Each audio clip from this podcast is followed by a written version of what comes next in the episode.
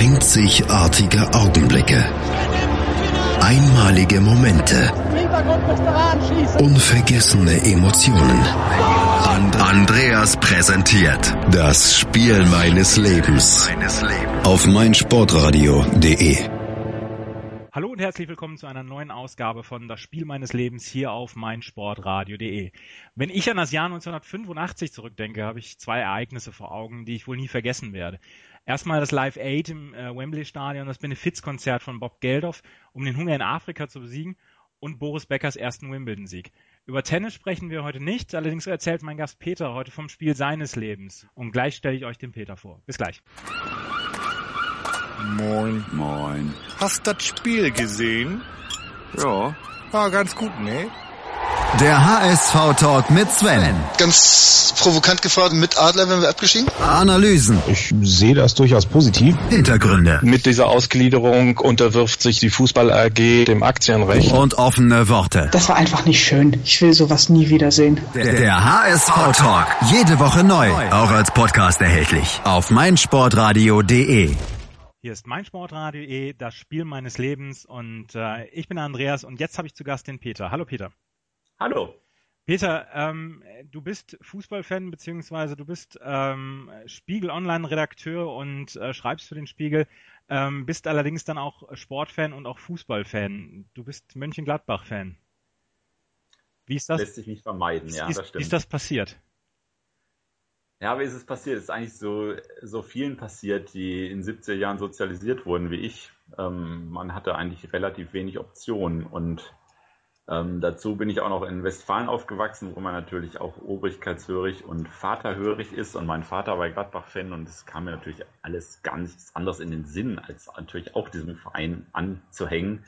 Vor allem, weil die Alternative natürlich der FC Bayern gewesen wäre und das ging ja gar nicht und das geht ja bis heute nicht. Arminia Bielefeld und Schloss Neuhaus waren nie eine Option? Äh, da gibt's natürlich den lokalpatriotischen Hass, ne? Ja. so, der ja noch mitspielt. Also als Paderborner darf man natürlich Bielefeld überhaupt nicht als Stadt wahrnehmen. Ja. Ne? Also ich glaube ja auch, dass diese Verschwörungstheorien, dass es Bielefeld nicht gibt, dass die in Paderborn in die Welt gesetzt wurden. Und äh, das war wirklich überhaupt keine Option. Also in Paderborn sind viele, die natürlich nach Dortmund gucken, Ja. die B1 einmal runterrauschen und dann ins Westfalenstadion. Das war auch damals schon, also zumindest so in 80er Jahren war das schon so eine Alternative. Aber dafür war ich dann schon viel zu alt, weil das war 70er Jahre und da spielte Borussia Dortmund ehrlich gesagt überhaupt keine Rolle. Ja. Und was war so das erste Spiel, was, was dich hat äh, hellhörig werden lassen oder war es tatsächlich nur was, was Papa gut findet, finde ich auch gut? Also es war natürlich ein bisschen auch so ein, so ein Father-and-Son-Ding, aber äh, tatsächlich, äh, weil es einfach so wahnsinnig gut passt, war das erste Fußballspiel, was ich überhaupt als Kind so richtig wahrgenommen habe, war tatsächlich das 73er Pokalfinale Gladbach gegen Köln. Also Mit der Günther Netzer. Einwechslung? Genau, also ich sag's ja immer anders, Christian Kulik hat sich freiwillig auswechseln lassen. Ja. Ähm, nicht Günter Netzer hat sich äh, selbst eingewechselt, weil ich einfach großer Christian Kulik-Fan war. Also ich glaube, in der Twitter-Worthölle von heute würde man Christian Kulik mit C-O-O-L statt äh, mit K-U am Anfang schreiben. Unglaublich lässiger Spieler, der mich damals auch extrem beeindruckt hat. Und ich meine, wenn man das das erste Spiel ist, was man so wirklich im Fernsehen wahrnimmt, dann kann man gar nicht anders als Borussen-Fan zu werden. Ja, dann war es dann aber auch so, als die, als die große Zeit der Gladbacher vorbei war, Ende der 80er, bis jetzt, bis vor ein paar Jahren, war es dann aber auch nicht ganz leicht, Gladbach-Fan zu sein. Ne? Ich hatte schon mal den Ole hier zu Gast, der äh, auch über ein Gladbach-Spiel berichtet hat und auch Gladbach-Fan ist. Ähm, das war schon nicht immer leicht. Ähm, zu den Die große Zeit der Gladbacher ist natürlich nie vorbei. Ja, ach so, ähm, ja. Es gab zwar etwas erfolglosere Zeiten innerhalb dieser großen Zeit. Ähm, nee, es war natürlich, also das Leiden ist natürlich auch ein Teil, was Fußball-Fantum ausmacht. Also das, wer, wer nicht leidet, ist für mich kein richtiger Fan. Deswegen ist der FC Bayern im Moment auch deswegen auch umso mehr außer Konkurrenz als je zuvor. Ja. Ähm, und ja, und ich meine, jeder kennt das, wenn man im Stadion ist, man stellt sich hin, fängt in der ersten Minute an bis zur 19. Minute an zu meckern über den eigenen Verein, wie schlecht alles ist und wer, wie, welche Blinden da auf dem Platz rumlaufen und so weiter und so fort. Und das war natürlich herrlich zu machen mit der Borussia in den letzten 20, 25 Jahren. Ja. Ähm, und du bist jetzt im Moment bist aber ganz zufrieden, oder? Mit Lucien Favre und ähm, ja, jetzt ähm, nach eigentlich guten Zeit seit ein paar Jahren, oder? Eigentlich ja. Also ich finde, er ist der richtige Mann. Ich, ähm, er hat natürlich total seine Macken und manchmal möchte man ihn auch während sein, wie, aufgrund seiner etwas erratischen Art und äh, seiner Blackbox-Psychologie, die er da so betreibt, ähm, auch, auch manchmal auf den Mond wünschen. Aber ja, er hat natürlich wirklich diese Borussia nochmal wachgeküsst, zusammen mit Ewald als Manager und ähm, es macht einfach schon viel mehr Spaß, diesen, dieser Mannschaft wieder zuzuschauen, als diese Gurkereien, die es in den 90er und Nullerjahren großteilig gab. Das war einfach schlimm teilweise. Ja, das Spiel eines Lebens ist aus dem Jahr 1985. Da, das war, das war so, ich weiß, da flachte die Erfolgskurve so langsam ab bei den, bei den Gladbachern. Ähm, 1985 das, das Europapokalspiel der von Borussia Mönchengladbach gegen Real Madrid, das Hinspiel. Ähm, Gladbach hatte sich nach Siegen über Lech Posen und Sparta Rotterdam für das Achtelfinale äh, qualifiziert. Sparta Rotterdam hatte in der ersten Runde den HSV äh, besiegt. Real Madrid hatte sich gegen AEK Athen und Chernomores Odessa ähm, durchgesetzt. Äh, Chernomores Odessa, wunderschöner Name noch für, für einen Verein. Ähm, der 27.11.85 war das Spiel deines Lebens. Warst du dabei beim Spiel? Ja, ich war dabei und das Spiel hatte eine Vorgeschichte, weil Neun Jahre zuvor hatte Borussia schon mal gegen Real Madrid auch in Düsseldorf gespielt und das war mein erstes Borussen-Live-Spiel gewesen am 3. März 76. Ja. Ich hoffe, das Datum stimmt, aber ich glaube, es stimmt sogar. Ja, ich war, äh, wie alt war ich denn da? War ich zehn und ähm, stand auf der Stehtribüne mit meinem Vater und ich sah nichts, weil um mich herum nur 1,80 Männer standen. Äh, dicht gedrängt und ich nur anhand der Anzeigetafel und der Geräuschkulisse immer entnehmen konnte, wer gerade ein Tor gemacht hatte und wer nicht. Und, aber es war natürlich ein unsagbar tolles Erlebnis und äh, insofern hatte ich da auch schon komplett meinen Frieden mit dem Düsseldorfer Rheinstadion gemacht. Ja. Ähm, das war dann überhaupt nicht mehr ungewohnt, da äh, als Borussen-Fan zu stehen. Das war irgendwie auch Teil des Borussen-Kosmos. Ja. Düsseldorf war irgendwie eingemeindet in dieser Art. Über, naja, und dieses Spiel 2 zu 2 damals 76 ja. war halt ein großartiges Erlebnis. Rückspiel war dann furchtbar, 1 zu 1 und verpfiffen ohne Ende vom niederländischen Schiedsrichter Van der Kroft. Und neun Jahre später quasi die Neuauflage. Ja, und umso schöner dann dieses Spiel ja. im Ergebnis. Über das Spiel deines Lebens reden wir jetzt gleich und äh, bis gleich. Das Bundesliga-Special. Alle Spiele, alle Tipps, alle Tore. Jeden Freitag ab 12 Uhr, zwei Stunden live auf meinsportradio.de. Hier ist meinsportradio.de, das Spiel meines Lebens. Peter und ich sitzen hier und äh, reden über das Spiel der äh, Gladbacher Borussia aus dem Jahr 1985, Europapokal Achtelfinal Hinspiel gegen Real Madrid. Ähm, wir haben eben schon darüber, oder du hast eben schon darüber gesprochen, es äh, fand im Düsseldorfer Rheinstadion statt, das Spiel. Warum Düsseldorf? War das, ähm, war der Bökelberg zu klein oder hat er die Auflagen nicht erfüllt oder was war damals der Grund? Der Bökelberg hatte ja diese legendäre Zahl von 34.500 Zuschauern, die einfach dann zu wenig waren für solche Spiele dieser Art und äh, also wenn Real Madrid kommt, dann äh, war der damalige Manager Helmut Krassoff schon Rechner genug, um auch klar zu sagen, wir gehen nach Düsseldorf, wo, glaube ich, 60 oder 65.000 Leute damals reinpassten. Ja. Und die Einnahme war natürlich entsprechend eine andere. In Köln war keine und, äh, Option. Äh, Köln war, äh, ist, war und ist keine Option. In, äh, ich weiß nicht, in welchem Zusammenhang Köln eine Option sein soll. ähm, Düsseldorf und man hatte sich einfach dran gewöhnt. Yeah. Die Spiele dieser Dimension fanden einfach im Düsseldorfer Rheinstadion statt bei der Borussia und ähm, ich glaube, das war auch überhaupt äh, jetzt überhaupt nichts, was irgendwie den Heimvorteil minderte. Auch die Spieler waren das einfach gewohnt. Ja. Und du bist hingefahren aus dem beschaulichen Paderborn nach Düsseldorf. Ich meine, das ist keine lange Fahrt, aber ähm, damals als 19-Jähriger warst du allein unterwegs oder? Auch mit Vatern damals noch. Ja. Äh, das war, glaube ich, das letzte Mal, dass ich mit ihm auch im Stadion zusammen war. Und äh, ja, Busreise ähm, und Apfelkorn auf dem Weg dahin und so weiter. Also das klassische westfälische Gedeck. Und äh, aber es war auch ein Wetter, was also auch, äh, wo man sich entsprechend auch innerlich wärmen musste. Es war also Schneeregen und äh, kalt und nass, also ein klassischer deutscher Herbst eigentlich. Ne? Meine, Ost und, äh, meine ostwestfälische Schnapssozialisation hat auch mit Apfelkorn begonnen. Aber das ist eine andere ja, Geschichte. aber kommt nicht drum rum. Das ist auch der Grund, warum man auch irgendwann aus Ostwestfalen verschwinden muss, weil ich weiß nicht, wie das sonst enden sollte. Ja.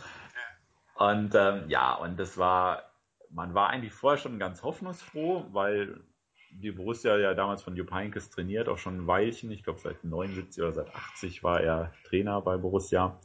Ja. Und ähm, hatte ja auch echt eine gute, also eigentlich einen durchaus guten Lauf. Ich glaube, die Saison davor waren sie Vierter oder das Jahr davor sogar Dritter.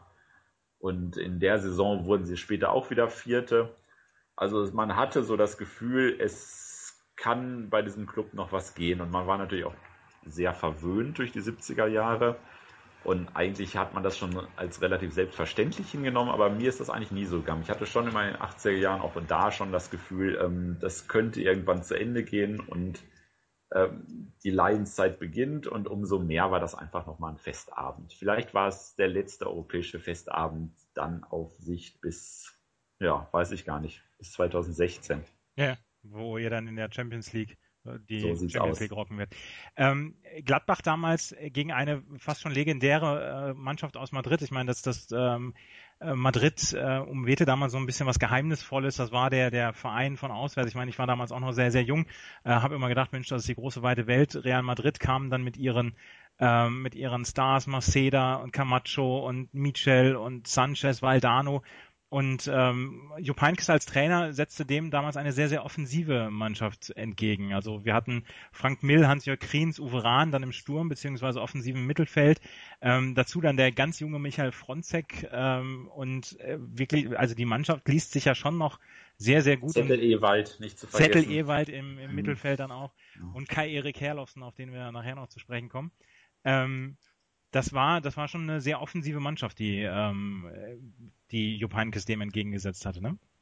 Und auch durchaus, finde ich, eine große Mannschaft. Also für einen Borussen-Fan haben einfach die Leute immer noch ihren Klang. Also auch natürlich auch so offensiv sie aufgestellt war, hinten mit Hans-Günther Bruns und Wilfried Hannes, das sind natürlich auch wirklich Ikonen dieses Vereins.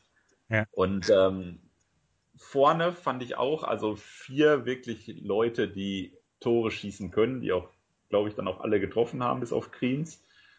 Und ähm, das war in dem Fall und für diesen Abend auch genau die richtige Aufstellung. Ja. Also Madrid wurde ja letztlich dann auch überrollt. Ja.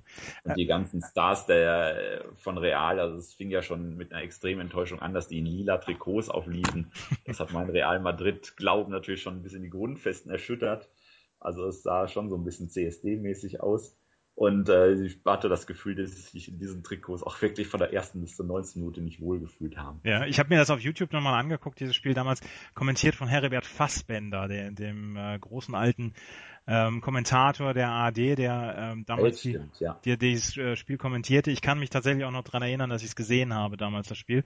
Ähm, Michael Fronzek damals noch mit, mit vollem Haar und wie du gesagt hast, Wilfried Hannes, Hans-Günther Bruns. Der Einzige, der da so, so ein bisschen rausstach, war Thomas Crisp, der damals äh, eher noch, äh, noch zur jungen Generation gehörte und ähm, in diesem in diesem Star, also ich sage jetzt mal im, im, Nachhinein, man sieht es ja ein bisschen nostalgisch, im Star-Ensemble der, der Gladbacher so ein bisschen herausstach als Name, oder? Der spielte aber auch nur, weil Bernd Kraus sich kurz vorher verletzt hatte. Ja.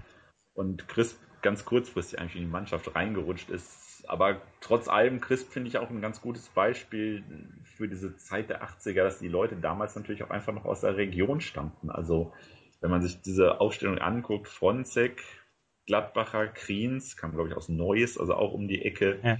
Crisp, dann hatten wir irgendwie auf der Bank noch andere Winkhold, der auch aus der Region stammte. Äh, das waren einfach noch, es war natürlich nicht so wie in den 70er Jahren, wo die Hälfte des Teams noch aus Mönchengladbach selbst kam, aber es war noch so der letzte Hauch von Identifikation der Spieler mit dem Verein. Ja. So, und ähm, deswegen auch im Nachhinein wird dieses Spiel bei mir auch vielleicht auch immer noch ein bisschen verklärt sein, weil das natürlich auch so ein Abgesang war, ne? Und nicht nur für die große Borussenzeit, sondern auch vielleicht auch für ganz viel, wofür die Bundesliga steht mittlerweile. Ja. Die Gladbacher legten dann los wie die Feuerwehr und äh, gleich sprechen wir dann mal über das Spiel und über das Offensivspektakel der Gladbacher. Hier ist meinsportradio.de, das Spiel meines Lebens. Die Zirbelnuss ist eine Wappenfigur in Form des Auf die Zirbelnuss, der FC Augsburg Talk auf meinsportradio.de. Hier ist das Spiel meines Lebens auf meinsportradio.de. Peter und ich reden über den Sieg der Gladbacher 1985 gegen Real Madrid. Und jetzt kommen wir mal auf das Spiel zu sprechen, ähm, Peter. Es ging in den ersten 30 Minuten, ich weiß noch, Herr Robert Fassbenders leicht enttäuschenden Kommentar, es ging eher schleppend los. Die ersten 30 Minuten waren eher so von, von Abtasten geprägt. Aber dann gab es einen Doppelschlag kurz vor der Halbzeit. Frank Mill Chance in der 36. Minute das Tor, nachdem Kriens den Ball von der Torauslinie wieder zurückgechippt hatte, ähm, nachdem dann auch die Madrilenen dann auf, auf Tor aus ähm, reklamiert hatten. Aber es war ein reguläres Tor und äh, Salgado hat dann in der Salguero hat dann in der 40. Minute ein Eigentor geschossen. Das ging dann schon richtig gut los. Das ging in die richtige Richtung, oder? Also gut, wie du das memorierst, könnte man denken, es sei dein Spiel des Lebens gewesen. Äh, ja, das war so. Also diese 2 zu 0 Führung zur Pause war schon natürlich extrem beruhigend. Und ähm, ich will nicht sagen, es fiel aus dem Nichts. Die Borussia war schon, fand ich, überlegen, auch zuvor. Also auch wenn ich das so in der Rückschau mir nochmal so Paroli laufen lasse. Ja. Ähm, aber ähm, das war natürlich dann schon, also dieser Doppelschlag hat die schon ganz schön geschockt. Ne? Also dieses 1-0, was du schon sagtest, wie Kriens wirklich diesen Ball von der Torsin zurückge gekratzt hat, wo ich auch aus der Zuschauerperspektive erst sicher war, der war mit Sicherheit schon im Tor aus. Aber dann auch in der Zeitlupe konnte man es tatsächlich sehen. Ähm, das war alles regulär. Ja. Und Frank Miller hat das Ding einfach reingemacht, weil er, er hat ja nicht nur aus fünf Metern den Pfosten getroffen, sondern manchmal auch das Tor. In diesem Fall eben. Und das 2-0 war, ja, das war schon ein bisschen Slapstick, dieses Eigentor. Die Flanke von Fronzek war okay. Mhm aber man hätte den Ball auch einfach wegschießen können. Dahinter stand, äh, also erst hatte Uwe Range den Ball so leicht abgefälscht, das hat den Madrilenen wohl etwas verwirrt. Und hinter ihm stand, glaube ich, auch Kriens, wäre einschussbereit gewesen. Also er musste irgendwas machen, aber es war natürlich nicht die optimale Lösung, die er da gefunden hatte. Ja, zwei, aber uns war es recht. Ja, 2-0 zur Pause. Hast du äh, damals im, im Fanblock mit deinem Vater gestanden oder habt ihr elitär gesessen? Wir haben gestanden, man weil wir haben eigentlich immer nur gestanden, wenn wir irgendwo waren, weil wir einfach Geld sparen wollten. Ja. Also es war, glaube ich, nichts Ideologisches und äh, ultra-technisches, sondern das war einfach billiger. Der Westfale ist da auch einfach äh, Kannibale und Westfale, also er ist da durchaus äh, günstig unterwegs, was das angeht. Also wir haben schon gestanden und es war auch einfach klar, dass man steht, weil es, dass man sitzt, das kam uns irgendwie überhaupt nicht in den Sinn, dass man das machte. Ja. Und äh, ja, das war natürlich schon gute Stimmung. Also es war jetzt nicht im, im Hardcore-Block, aber schon natürlich im großen Block. Ja, und ich meine, ähm, damals galten die, ähm, gerade Real Madrid galt damals in diesem Europapokalwettbewerb als sehr auswärtsschwach. Ähm, kannst du dich noch so ein bisschen daran erinnern, wie, wie du dich da in der Halbzeit gefühlt hast, dass du gesagt hast, hm, so, so ein 2-0 könnte vielleicht schon reichen? Oder hast du gedacht, ähm, äh, hast du dem Braten noch nicht so richtig getraut? Weil es ging ja dann in der zweiten Halbzeit dann auch nochmal richtig gut weiter die galten natürlich nicht nur als auswärts, auswärts schwach, sondern vor allem als heimstark. Und deswegen war ich, also bei, bei der Pause noch der festen Ansicht, es muss noch ein Tor fallen. 3-0 hätte ich super gefunden. Dass es dann nachher ein 5-1 wurde, fand ich natürlich noch besser. Nicht ahnt, was da im Rückspiel dann auf uns zukommen würde. Aber ich hatte schon zur Pause noch so ein, so ein, so ein hoffnungsfrohes Bedenken, um es mal so zu nennen. Also es war man war euphorisch, aber noch nicht an der Grenze zur Ekstase angelangt. Ja, die Grenze zur Ekstase wurde dann relativ schnell überschritten, weil dann äh, in der 55. Minute ähm, erhöhte Hans-Jörg Kriens zum, zum, auf, auf 13-0 und dann in der 59. Minute sogar noch Uwe Rahn 14-0. Ich meine, damals, wie gesagt, Real Madrid gehörte damals auch zum, zum Besten, was Europa so äh, zu bieten hat. Und ähm, wenn man 4-0 nach 60 Minuten führt, fühlt man sich doch nicht nur als, als Fan der gegnerischen Mannschaft, sondern auch als Fan der eigenen Mannschaft im, im falschen Film oder sehe ich das, sehe ich das falsch? Es ist natürlich erstmal extrem unhöflich, dich zu korrigieren, aber das 3-0 war auch von Uwe Rahn. Ehrlich? Äh, ja, es war ein Kopfball, es war ein Kopfball, dann denkt man vielleicht eher an Kriens aufgrund seiner Körperlänge, aber Kriens war ja gar nicht so der große Kopfballspieler, sondern es war ein Kopfball von Uwe Rahn auf, nach einer Ecke. Ja. Und das 4-0 war ein Abstauber von Rahn nach einer Flanke von Mill, die also wo eigentlich überhaupt keine Gefahr herrschte und dann hat Mill einfach mal überlegt, ach, ich laufe einfach mal Richtung Torauslinie, mal gucken, was passiert und ziehe das Ding rein und äh, keiner der Madrilen hat irgendwie reagiert und Uwe Rahn konnte gar nicht anders, als das Ding dann zu seinem zweiten Treffer zu versenken. Ja. ja, das war natürlich nach 4-0 nach 16 Minuten, das war schon, das war schon fantastisch. Ich muss sagen, bei dem, nach dem das 5 zu 1 von Evalin, da hatte ich noch eher Tränen der Rührung im Auge als nach diesem 4 zu 0. Vielleicht, weil es noch so früh war und dass man dachte, was kommt jetzt noch alles? ja. Und bei dem 5 zu 1, war glaube ich, weiß nicht, sieben oder acht Minuten vor Schluss, da war irgendwie klar, ja, das ist so eine Art äh, Kosakenzipfel auf dem ganzen Spiel, ähm, so die Sahnehaube. Aber das 4-0 da war, also da war man schon so im, im Jubelflow, würde ich fast sagen. Ne? Ja. Da war irgendwie doch, ja, und jetzt können sie eigentlich noch so sechs, sieben nachlegen. Das war, man muss sich das ja auch vor Augen führen, das war auch die Zeit, wo Borussia durchaus auch gerne mal sechs, sieben, acht Tore machte, ne? so in den Ende der 70er bis Mitte der 80er. Ja. Also irgendwann haben sie ja, glaube ich, gegen Braunschweig, das war auch, glaube ich, so um diese Zeit nochmal 11-1 gewonnen oder 10-1 oder sowas in der, in der Spur die schossen schon ganz gerne Tore und äh, auch gegen Real Madrid. Ja, also ich, ich hab, wie gesagt, ich habe das auch auf YouTube nochmal mir nach, äh, nachgeguckt, äh, wie das, wie das Spiel gelaufen ist. In der 69 Minute, als das 4 zu 1 fiel von Gordillo, da hatte ähm, Herbert Fassbender kurz vorher noch gesagt, ähm, die Gladbacher müssen jetzt so ein bisschen aufpassen, dass ähm, äh, die äh, Madrilenen haben so ein bisschen die, das Oberwasser gewonnen.